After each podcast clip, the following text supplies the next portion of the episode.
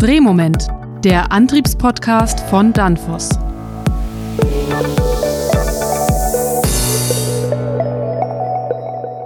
Hallo, liebe Zuhörerinnen und Zuhörer. Willkommen zu einer neuen Folge des Podcasts Drehmoment, den Antriebspodcast von Danfoss. Mein Name ist Robert Weber und mir virtuell zugeschaltet ist Jochen Barth vom Fraunhofer IEE. Hallo, Herr Barth. Hallo, Herr Weber. Ich grüße Sie von der Hannover Messe. Sie sitzen, sind nicht auf der Hannover Messe, oder? Das ist korrekt. Ich sitze in Kassel in meinem Büro. Sehr gut. Obwohl grüner Wasserstoff ist ja das große Thema auf der Hannover Messe. Aber Sie waren vor einigen Wochen, haben Sie mir erzählt, in Nordafrika. Und berichten Sie uns ein bisschen, was ist da gerade los im Bereich grüner Wasserstoff in Nordafrika? Ja, die äh, Bundesregierung hat ja im Rahmen der Wasserstoffstrategie auch eine starken internationale Ausrichtung äh, entwickelt. Das heißt, wir gehen davon aus, dass wir langfristig grünen Wasserstoff und daraus abgeleitete Produkte äh, aus verschiedenen Teilen der Welt importieren werden. Und eine Fokusregion, um die wir uns zurzeit sehr stark kümmern, sind die nordafrikanischen Mittelmeeranrainerländer, Marokko, Tunesien und so weiter. Mhm. Und entsteht da schon gerade was? Ja, das sind erste Projekte äh, in der Anbahnung. Das wird mit äh, deutschen Mitteln auch äh, finanziert. Und wir sind gerade dabei, mit verschiedenen Partnern zu sprechen, in welcher Form, in welcher Größe dort ein Projekt, ein erstes Projekt umgesetzt werden kann, das dann auch schon erste Exportinitiativen für die Länder bietet.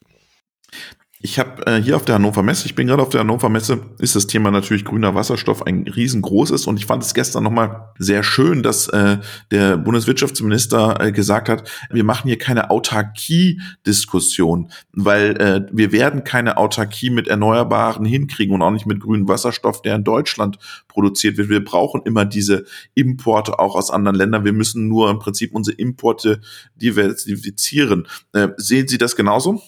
Das sehe ich ganz genauso. Also es ist sicherlich so, dass wir den kleineren Teil des Wasserstoffbedarfs in Zukunft auch in Deutschland produzieren werden können. Da spielt das Thema Offshore-Wind eine ganz entscheidende Rolle und das ja insbesondere natürlich auch in Ländern Nordeuropas wie Norwegen, äh, aber auch Großbritannien, Irland, die da Exportpotenziale haben oder Produktionsüberschüsse, die auch äh, Europa mit Wasserstoff versorgen können. Aber das wird in der Summe nicht reichen. Europa und insbesondere auch Deutschland wird langfristig grüne Wasserstoff und, und äh, daraus äh, abgeleitete Produkte importieren müssen. Und da kommen verschiedene Regionen der Welt in Frage. Neben Nordafrika, die eben sozusagen vor unserer Haustür liegen, gibt es dann auch äh, Regionen wie zum Beispiel in Südamerika, äh, wo exzellente Windverhältnisse sind, äh, zum Beispiel Argentinien, Chile. Auch das sind ja Länder, äh, wo wir heute schon unterwegs sind und versuchen, dort Projekte zu entwickeln. Mm, das heißt, da brauchen wir wieder Tanker und Terminals. Das ist korrekt. Ähm, ähm, insbesondere wenn wir über Produkte sprechen wie Ammoniak oder Methanol oder sogenannte E-Fuels, äh, also strombasierte Kraftstoffe, die werden in der Regel dann per Tanker äh, über die Weltmeere transportiert. Aber das ist aus heutiger Sicht absolut notwendig, ähm, um äh, den Energiebedarf der Zukunft und den Kraftstoffbedarf zu decken, aber zum Beispiel auch äh, chemische äh, Grundstoffe äh, herzustellen, dort wo eben erneuerbare Energien zu günstigen Kosten Strom produzieren können. Das heißt, äh, die LNG-Terminals, äh, können die dann am Ende beides oder können die nur Flüssiggas? Ja, das ist eine schwierige Diskussion. Ähm, ähm, tatsächlich ist es so, dass ein LNG-Terminal mit einem gewissen technischen Aufwand dann zum Beispiel auch zu dem, zum Import für Ammoniak äh, umgerüstet mhm. werden kann. Das sind sehr ähnliche, sagen wir mal, technische Voraussetzungen. Wenn wir aber jetzt zum Beispiel über flüssigen Wasserstoff sprechen, haben wir ganz andere Temperaturen, ganz andere mhm. Anforderungen an die Materialien da würde ich doch ein sehr großes Fragezeichen dahinter setzen, ob das möglich ist, diese LNG-Terminals dann später auch wirklich für Flüssigwasserstoffimport zu nutzen. Möchte aber dazu auch ergänzen, dass ich auch tatsächlich nicht so große Potenziale für den Import von flüssigem Wasserstoff sehe, sondern eher für diese Produkte, die ich eben schon angesprochen habe. Genau, der Hauptteil soll ja Pipeline getrieben sein, oder? Genau, also zumindest was in Europa produziert wird, und da würde ich auch Offshore-Wind einschließen, aber mhm. auch sicherlich was in Nordafrika produziert wird, kann theoretisch über die teilweise ja schon bestehenden äh, Gasleitungen und Stahlrohre äh, transportiert werden. Auch da sind natürlich technische Anpassungen und Umrüstungen notwendig, aber grundsätzlich ist das eine Option, diese Infrastruktur auch für den Transport dann insbesondere aber von gasförmigem Wasserstoff zu nutzen. Mhm. Sie haben gerade gesagt, die Infrastruktur ist da. Ist das umrüstbar, dieses Gas, dieses Pipeline-Netzwerk des Gases? Ja, das äh, ist auch wieder, muss man sehr genau auf die Details schauen. Das Gasnetz ist ja nicht komplett einheitlich, äh, sondern das ist über Jahrzehnte gewachsen. Da sind tatsächlich auch zum Beispiel unterschiedliche Stahlsorten verbaut worden. Manche sind dafür besser geeignet, andere weniger. Und da gibt es aber unterschiedliche technische Maßnahmen, wie man äh, die, die Anpassung an den Wasserstofftransport vornehmen kann. Aber spätestens bei den anderen aktiven Komponenten, bei Reglern, bei den Kompressoren, die ja da auch ganz wichtig sind für den Gastransport, da muss man natürlich neue Geräte anschaffen. Äh, aber man muss großen Teilen nicht die vorhandenen Rohrleitungen auswechseln, sondern vielleicht auch nur ertüchtigen, zum Beispiel durch eine neue Innenbeschichtung und dergleichen mehr. Da gibt es vielfältige technische Lösungen. Ähm, und was dann konkret im Einzelfall gemacht wird, hängt eben von, von der tatsächlichen technischen Details der jeweiligen Rohrleitung ab. Mhm. Ich, ich habe das Gefühl, wir haben in dieser Diskussion Wasserstoff, grüner Wasserstoff, kriegen wir immer mehr Realismus hier auch der, auf der Messe rein, dass man das Gefühl hat, nicht überall wird Wasserstoff sozusagen die, die Zukunft sein, sondern wir sprechen über Elektrifizierung und grüner Wasserstoff nur in Bereichen, wo es auch wirklich Sinn macht. Ja, das ist natürlich völlig richtig. Äh, und da gibt es natürlich immer wieder Diskussionen und auch äh, kontroverse Diskussionen drum, wo denn Wasserstoff äh, zukünftig sinnvoll einzusetzen ist. Man kann ganz pauschal sagen, alles, was man sinnvoll elektrifizieren kann, ist immer die effizientere, dann auch die preiswertere Lösung mit einem geringeren Ressourcenbedarf und einfach auch mit weniger Bedarf an erneuerbaren Energien. Aber es mhm. gibt eben Bereiche, die nicht zu elektrifizieren sind. Zum Beispiel, ich sag mal, Langstreckenflüge Flüge oder auch der Schiffsverkehr über die, über die Ozeane der Welt. Das kann man eben nur mit flüssigen Energieträgern, also Kraftstoffen darstellen. Es gibt viele chemische äh, Prozesse, für die man Wasserstoff braucht oder daraus eben abgeleitete Produkte. Für die zum Beispiel Stahlreduktion oder Eisenerzreduktion kann man Wasserstoff einsetzen. Das ist eben äh, auch zurzeit die interessanteste äh, Lösung für die Dekarbonisierung, also den Ersatz der Kohle an der Stelle. Das heißt, es gibt vielfältige industrielle Prozesse, wo Wasserstoff in Zukunft eine hohe, äh, einen hohen Stellenwert haben kann. Äh, es gibt aber dann zum Beispiel im Bereich, sagen wir mal, PKWs oder so eigentlich weniger Bedarf und, und, und viel weniger sinnvollen Einsatz von Wasserstoff. Und das Gleiche würde ich auch für den Bereich der Gebäudeheizung sehen. Da macht Wasserstoff äh, am Ende des Tages wenig Sinn.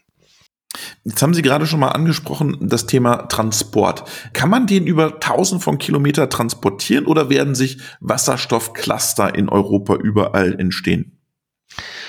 Naja, zumindest äh, was die industriellen Nutzungen angeht, da sprechen wir ganz klar von Clustern. Das haben wir heute auch schon, wenn Sie sich die großen Industrieparks angucken. Das kann man in Deutschland vielleicht auf fünf Regionen reduzieren, wo, ich sag mal, der Löwenanteil des Wasserstoffbedarfs in Zukunft anfällt. Und das löst dann so ein Stück weit auch das Infrastrukturproblem. Hier kann man dann natürlich äh, Pipeline-basiert äh, gut den Wasserstoff in großer Menge hinbringen. Die Entfernungen, die sinnvoll mit Pipelines zu überbrücken sind, das liegt auch so bei zwei bis zweieinhalbtausend Kilometer Kilometer in der Größenordnung. Das heißt, Europa und die angrenzenden Regionen, das kann man alles sinnvoll mit Pipelines abdecken. Aber wenn wir dann über, ich sag mal, äh, Importe aus äh, weiter entfernten Regionen, Südamerika, Südafrika und so weiter sprechen, da ist das eigentlich keine Option mehr. Da sind die Entfernungen zu groß und die Verluste dann auch äh, beim leitungsgebundenen Transport. Jetzt sind wir in Europa. Ist dieses Thema grüner Wasserstoff eigentlich nur eine europäische Diskussion oder wird das auch in anderen Weltregionen diskutiert? Also Nordamerika und China? Also das ist ein weltweites Phänomen, äh, aber es ist äh, so, ich war auch im äh, Frühjahr schon in den USA, dass die Diskussion da noch nicht so weit gediehen ist wie bei uns. Das hat natürlich damit zu tun, dass Europa sich immer noch ein bisschen als Vorreiter versteht für nachhaltige Entwicklung und Dekarbonisierung äh, seiner, seiner äh, Wirtschaft. Klare Klimaschutzziele, wo dann ja früher oder später der Wasserstoff auch ein wesentlicher Beitrag sein soll. Ähm, aber wir sehen eben diesen Trend auch äh, weltweit, in China, in Japan, in Korea, Korea. Aber Europa ist natürlich international einer der ersten Märkte, wo sich abzeichnet, dass dort Importbedarfe entstehen, dass dafür auch entsprechende Infrastrukturen geschaffen werden. Insofern würde ich sagen, äh, ist äh, Europa schon so ein Stück weit auch Trendsetter bei dem Thema. Aus, aus der Not heraus zuletzt aus der Not heraus, aber ursprünglich eigentlich aus der Erkenntnis heraus, dass wir äh, dieses Thema Sektorkopplung jetzt vorantreiben müssen, dass wir die erneuerbaren Energien stärker ausbauen müssen und dass wir dann auch über chemische Energieträger und andere Kraftstoffe nachdenken müssen. Das ist ja kein neues Phänomen, aber es ist natürlich durch die Situation zuletzt sehr verschärft worden und, und die Not ist da größer geworden, jetzt schnell zu handeln. Mhm. Jetzt würde mich interessieren, weil Sie gesagt haben, auch in anderen Weltregionen, wer ist denn da aus Ihrer Sicht technologischer Vorreiter? Sind das europäische Unternehmen noch, die sozusagen auch die Komponenten für das, für die Systeme herstellen oder wächst da auch in den anderen Regionen äh, Wettbewerb? Ich würde schon sagen, dass bei den wesentlichen Komponenten, die, über die wir hier sprechen, das sind natürlich erstmal die erneuerbaren Energienerzeugungsanlagen. Europa da nach wie vor äh, eine sehr gute Marktposition hat, aber es gibt natürlich sehr viel äh, Produktionen auch von Photovoltaikmodulen in China zum Beispiel. Ne? Das ist einer der größten Produzenten. Es gibt Windkraftanlagen in China, in Indien und anderen Ländern. Also äh, da haben wir kein Alleinstellungsmerkmal mehr. Bei dem Thema Elektrolyse, da laufen ja sehr große Entwicklungen und auch sehr große Produktionskapazitäten sind da von europäischen Herstellern angekündigt worden. In Berlin äh, gab es schon mhm. eine Grundsteinlegung mhm. für eine große Elektrolysefabrik. Ähm, da hat Europa und die europäischen Hersteller schon auch im Augenblick die Nase vorn, aber natürlich wird da auch der internationale Wettbewerb zunehmen. Das ist völlig klar. Das ist eine Frage der Zeit, äh, wann das kommt, aber im Augenblick sind wir da in einer guten Position. Okay. Was mich am Ende interessieren würde, was ja immer wieder diskutiert wird, auch Wasserstoff für LKWs. Wie, wie stehen Sie dazu? Ja, das äh, ist auch kein ganz triviales Thema. Ähm, grundsätzlich ist es natürlich so, dass LKWs, die sehr lange Strecken fahren, und das kennen wir ja in Deutschland zur Genüge, wir haben sehr viel Transitverkehr im Schwerlastbereich durch Deutschland durch. Ähm, das sind schon große Entfernungen, die die LKWs äh, an einem Tag zurücklegen. Und da ist natürlich eine Betankung mit Wasserstoff eine naheliegende Lösung. Das heißt, ich habe dann einen Brennstoffzellenantrieb. Mhm. Das kann man sich durchaus vorstellen. Und ich glaube auch, dass wir da äh, gerade bei den schweren Nutzfahrzeugen Wasserstoff als Kraftstoff sehen werden. Ob auf die Länge gesehen das Gros des Schwerlastverkehrs tatsächlich überwiegend über Wasserstoff läuft. Da gibt's ja durchaus auch Zweifel dran.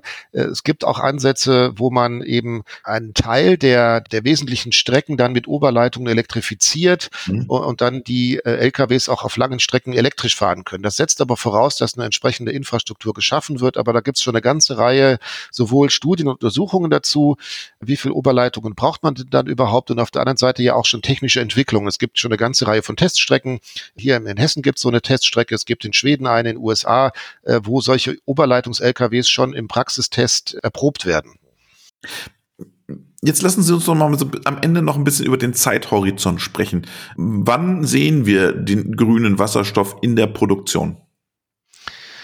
Es sind sehr viele Projekte angekündigt worden. Ich denke, dass in den nächsten zwei, drei Jahren dann auch die ersten großen Projekte, ich sag mal, im, im, in der Größe von 100 Megawatt und mehr äh, in Betrieb gehen werden. Äh, das ist aber erst der Anfang.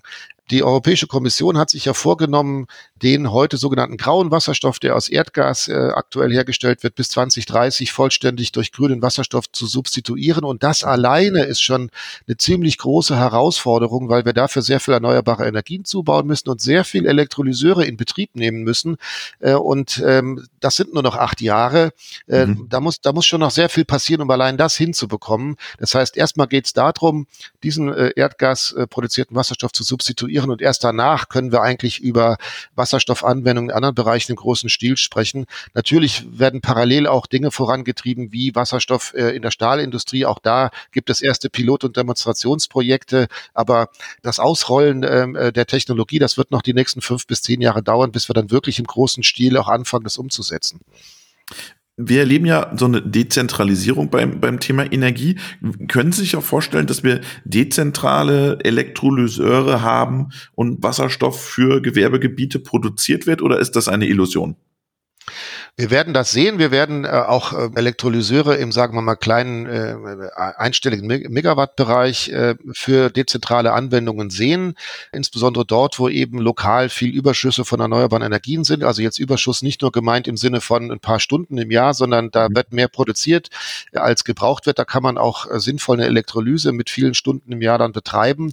Aber das wird nicht das Gros der Wasserstoffversorgung sein. Das ist der kleinere Anteil. Das hat auch einfach damit zu tun, dass diese dezentrale Erzeugung immer zu etwas höheren äh, Wasserstofferzeugungskosten äh, führt, so dass die großen Mengen, die wir in den Industrieclustern verbrauchen, die wir eben schon angesprochen haben, tatsächlich ähm, hauptsächlich auch in großen Anlagen eher außerhalb, äh, sagen wir mal, der dezentralen Anwendung produziert werden. Vielen Dank für Ihre Einschätzung zum Thema grünen Wasserstoff und schöne Grüße nach Kassel an Jochen Barth. Herzlichen Dank, Herr Weber. Hallo Damir, schön, dass du wieder im Podcast bist.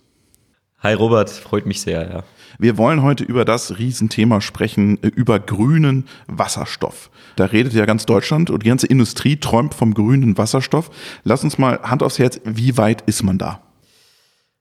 Ja, wo fangen wir an? Ähm, ich denke politisch, da wurde 2020, zumindest auf europäischer Ebene, so eine Art Vereinigung gegründet, äh, in dem sich 22 europäische Länder mit Norwegen eine Art Manifest verabschiedet haben, um eben eine, eine grüne Wasserstoffinfrastruktur für Europa aufzubauen und eben den Weg für eine grüne Wasserstoffindustrie sozusagen zu ebnen. Das Ganze ist unter dem Begriff IPSEI zusammengefasst, also ähm, Important Projects of Common European Interest. Das stellt sozusagen Fördergelder frei, um eben Projekte innerhalb Europa umzusetzen und soll ein Stück weit die gesamte Wertschöpfungskette der grünen Wasserstofferzeugung sozusagen fördern. Macht das Sinn, das in Europa zu machen? Weil jetzt hören wir immer, wir machen grünen Wasserstoff im arabischen Raum, arbeiten mit denen zusammen, Partnern, dann gibt es die, die Ideen von der Außenpolitik mit grünem Wasserstoff. Äh, macht das Sinn, das überhaupt in Europa zu produzieren? Ja, also ich denke, es macht durchaus Sinn, wenn man sich mal betrachtet, welche Mengen an, an Wasserstoff derzeitig äh, schon benötigt werden. Also jährliches Volumen ist irgendwie 70 Millionen Tonnen, äh, meist wirklich auf fossilen Energien oder fossilen Brennträgern äh, sozusagen umgesetzt. Der ist noch nicht grün. Der ist überhaupt nicht grün. Ja, wenn wir es ehrlich meinen oder wirklich ernst meinen äh, mit der Energiewende und Dekarbonisierung, dann äh, wird ein, ein, Vielfaches davon notwendig werden. Das heißt, man muss wirklich strategisch in, in verschiedene Richtungen denken. Es wird sicherlich, auch wenn wir eben es schaffen, diese wirkliche Wasserstoffwirtschaft innerhalb Europas aufzubauen, über die Grenzen hinweg, dann wird es immer noch der Fall sein, dass wir zusätzlichen Wasserstoff von extern beziehen werden müssen. Ja. Was brauche ich denn für so eine Wasserstoffinfrastruktur? Genau, also zum einen ähm, das Thema ja, grauer Wasserstoff, blauer mhm. Wasserstoff, äh, gibt es ja unterschiedlichsten Farben, aber eigentlich wollen wir den grün erzeugen. Es beginnt nun mal alles äh, mit, der, mit der Erzeugung oder Energieumwandlung von erneuerbaren Energien. Mhm. Nur dann ist der Wasserstoff halt eben auch grün. Ähm, das heißt, wir brauchen einen großen Ausbau an Erneuerbaren, äh, Onshore, Offshore, ähm, Wind, PV, den unterschiedlichsten Energiemix. Dann geht es darum, dass der Wasserstoff erzeugt werden muss. Also ich sage immer, wir brauchen Moleküle und Elektronen. Mhm. Das heißt, wir müssen also äh, aus elektrischer Energie dann irgendwann mal Wasserstoff erzeugen. Das mhm. heißt, durch Elektrolyseverfahren. Mhm. Und dann müssen wir den Wasserstoff zum einen komprimieren und äh, transportieren und auch wieder verteilen. Ist nicht so leicht mit dem Transport, ne? Es war ja der Traum, die bisherigen Gaspipelines einfach für Wasserstoff mhm. zu nutzen, ist nicht so einfach. Ja, ist nicht ganz trivial. Ja. Da müssen gewisse Aufwendungen getan werden, um eben wasserstofffähig zu werden. Aber es sind etliche Ansätze da, äh, um sozusagen auch eine Art äh, als Übergangstechnologie, so eine Art mit Wasserstoff versetzten Gasmix zunächst einmal äh, schrittweise umzusetzen, um, um dann final auf, auf Wasserstoff umzu, umzusteigen. Ja. Jetzt hast du gerade gesagt, wir brauchen die Energie. Das heißt, wir brauchen erneuerbare Energien mhm. und wir brauchen ja auch die, die Fabriken, wo der Wasserstoff entsteht. Ja? Und ähm, die liegen ja nicht nebeneinander. Also, oder werden die Wasserstofffabriken am, am Ende alle an der Nordsee sein oder am Mittelmeer oder, oder müssen wir es wirklich transportieren, die Energie? Jein, ich mal. Es gibt unterschiedlichste Konzepte. Aktuell ist es so, dass die großen Energiekonzerne wirklich in die Richtung umschwenken und ich sag mal in Industrieparks, wo es bereits Kraftwerksanlagen seit Jahrzehnten bestehen, dort sozusagen der Ausbau dieser großen ähm, ja, Wasserstoffanlagen äh, geplant wird. Ähm, die gehen in bestehenden Gaseinrichtungen und bauen die um?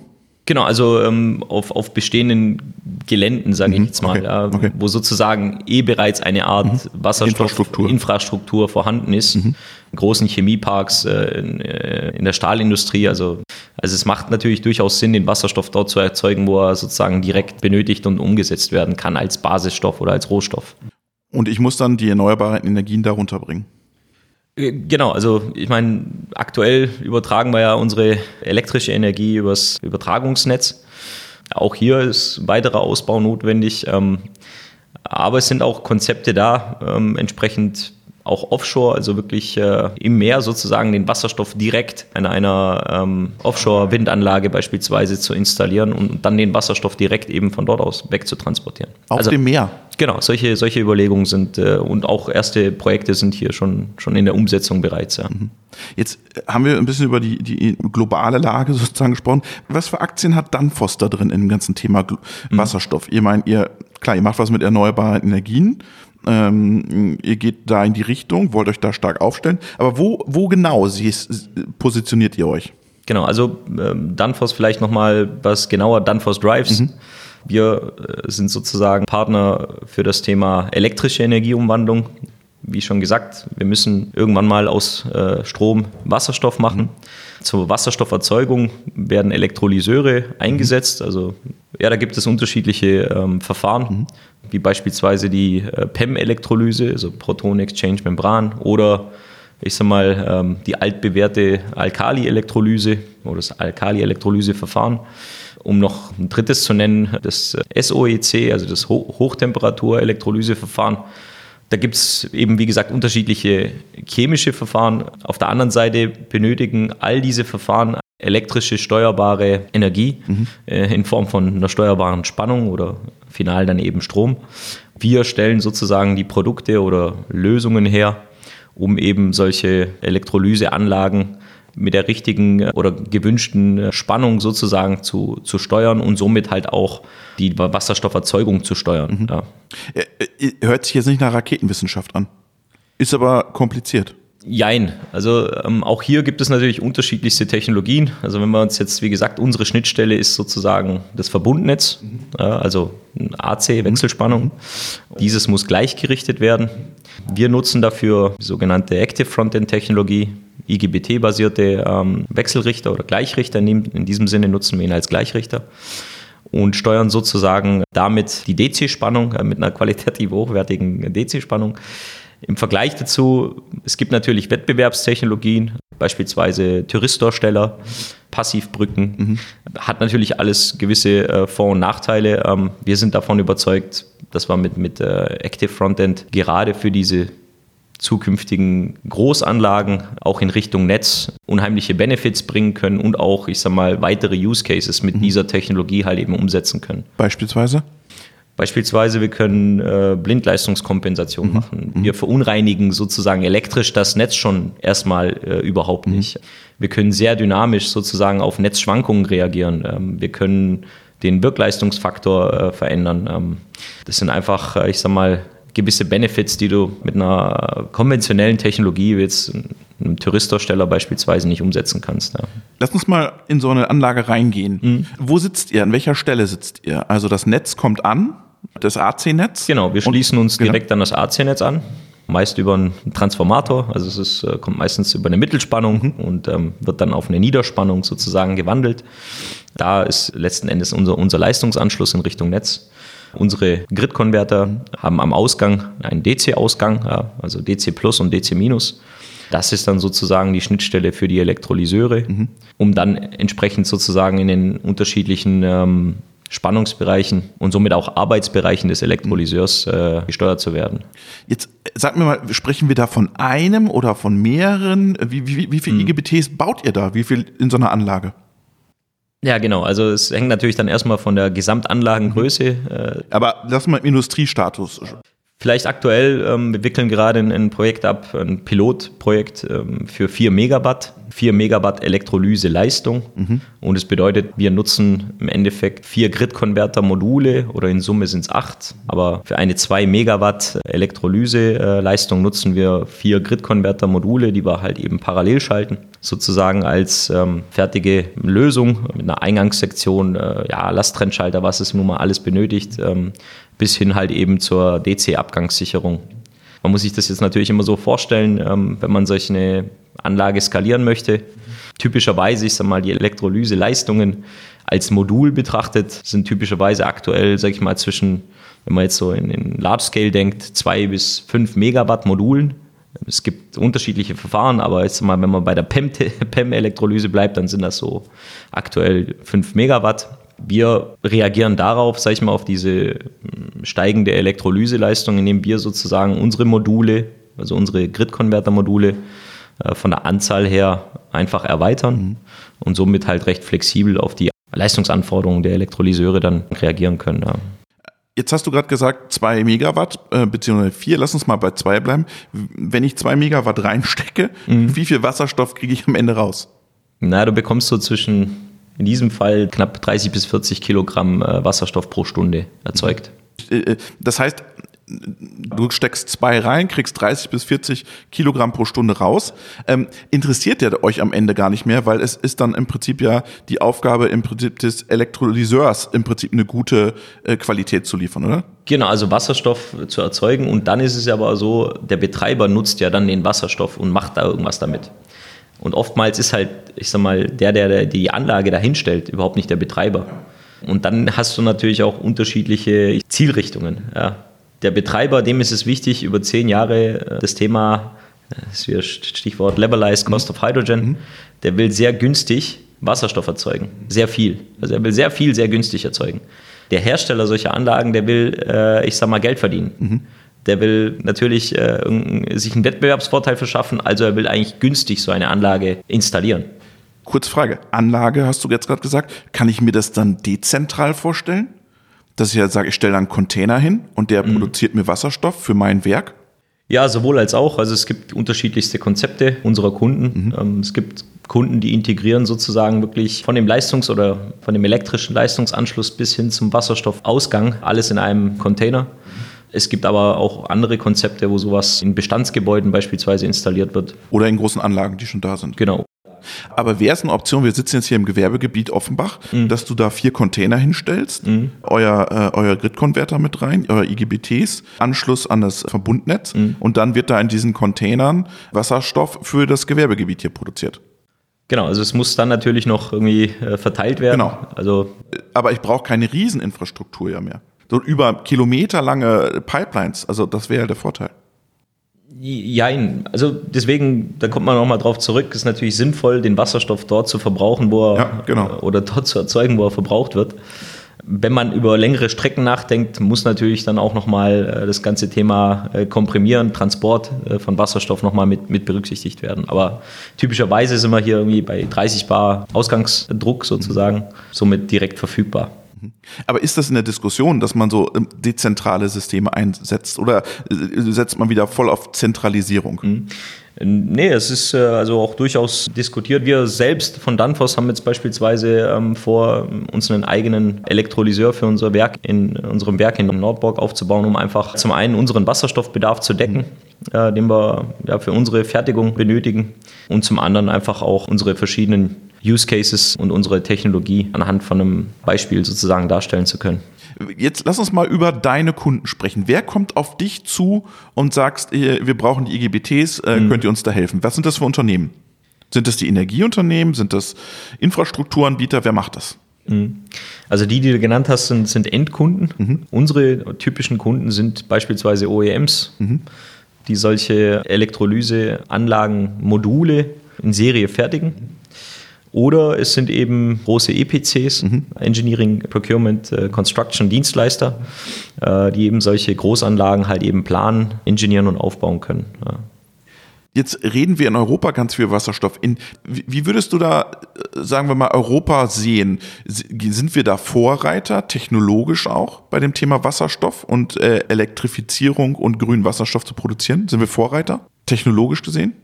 Meiner Einschätzung nach ja. Also insbesondere, ich sag mal, in der Entwicklung von Fertigungstechnologien. Also es ist ja, wir hatten vorhin einmal angedeutet, es gibt unterschiedliche Elektrolyseverfahren und gerade die PEM-Technologie, ähm, die großes Potenzial hat, sage ich jetzt mal, auch kostengünstiger gefertigt werden zu können. Hier ist natürlich innerhalb Europa massiv natürlich mit Fördergeldern, auch mit, mit Initiativen, wie vorhin schon genannt, schon das Bestreben, technologisch weiterhin Vorsprung zu halten. Ja, also ich sag mal, aktuell kommen die Sprünge und die neuen Entwicklungen schon durchaus äh, eher aus Europa. Ja. Mhm. Mhm. Jetzt habt ihr ein, tolles Projekt mit den Kollegen von Linde realisiert. Sind gerade in der Realisierung. Äh, ihr seid gerade in der Realisierung. Was habt ihr für die gemacht? Genau, also hier geht es im Wesentlichen auch um, um, eine Pilotanlage, wo wir 4 Megawatt Elektrolyseleistung mit unseren äh, Grid-Konvertern sogenannten Rectifier Units versorgen. Ja, wir hatten hier einen ganz engen Austausch eben mit Linde, haben uns wirklich äh, begonnen über unterschiedlichste, ich sag mal, ähm, Gleichrichter, Technologien zunächst einmal zu unterhalten über Vor- und Nachteile. Wir haben uns dann angeschaut, wie wird das Ganze eben in die Infrastruktur eingebettet. Ist eine luftgekühlte Variante sinnvoll? Ist eine wassergekühlte Variante sinnvoll? Was spricht für Wasser? Was spricht für Luft? Also die Aufwendungen für eine wassergekühlte äh, Lösung äh, sind meist zunächst einmal größer, mhm. weil man weitere Wasser-Wasser-Wärmetauscher benötigt, weil man eine Wasserinfrastruktur benötigt, eine Wasserrückkühlanlage benötigt und so weiter. Bei der luftgekühlten Variante jetzt insbesondere ja, mit unseren Produkten, äh, wir nutzen dafür dieses Back-Channel Cooling. Das heißt, wir ziehen wirklich Frischluft im Rücken des, des Schaltschranks an, führen die sozusagen durch die Leistungsteile, blasen im Endeffekt oben die warme Luft wieder raus. Somit eine, eine recht einfache Methode, um, äh, sag ich mal, Abwärme äh, abzutragen. Das Ganze ist natürlich dann irgendwann mal mit steigenden Leistungen ähm, muss man sich dann irgendwann Gedanken machen, bis zu welchem Punkt macht das dann Sinn, weil natürlich gewisse Luftmengen erforderlich sind. Ja. Lass mich doch mal kurz äh, über das Linde-Projekt, lass uns noch mal kurz reingehen. Was macht Linde in dem Projekt konkret? Was liefern die zu? Und was liefert ihr zu in dem Projekt? Genau, also Linde ist ja der Gesamtlösungsanbieter. Okay. Ja, also Kaufen die die Elektrolyseure ein oder was machen die? Linde hat ein Joint Venture mit ITM. Mhm. Ähm, ITM Power ist äh, ein Elektrolyseanlagenhersteller mhm. aus UK und ähm, in diesem Falle werden sozusagen die Elektrolyseure von äh, ITM bezogen, die Rectifier Units von uns. Mhm. Dann sind natürlich weitere Schaltanlagen notwendig, es sind äh, Mittelspannungstransformatoren not notwendig, jetzt mal auf der elektrischen Seite, mhm. auf der chemischen Seite muss ja dann der Wasserstoff irgendwo auch transportiert ja. werden, muss verarbeitet werden. Ja. Das heißt, diese gesamte Lösung kommt von dem Linde und der liefert das an einen Energieversorger. Korrekt, genau. Ja. Und stellt ihm die Anlage hin und sagt, hier ist die Anlage, grüner Wasserstoff, viel Spaß. Vereinfacht gesagt, ja. ja. ja. Äh, das heißt, für die Lindes entstehen da ganz neue Märkte und ganz neue Geschäftsmodelle auch für die. Äh, genau. Wie also, für euch auch. Ganz klar. Die Energiewende zwingt uns ja auch ein Stück weit dazu, Gott sei Dank, in, in, in diese erneuerbaren Technologien äh, zu investieren. Und ähm, wie gesagt, wenn wir es wirklich ernst meinen, dann müssen wir die zukünftige Energiewende eben mit Elektronen und Molekülen eben umsetzen. Mhm. Ein anderer Weg sehe ich aktuell nicht. Okay. Vielen Dank, Damir. Ja, ich danke dir, Robert.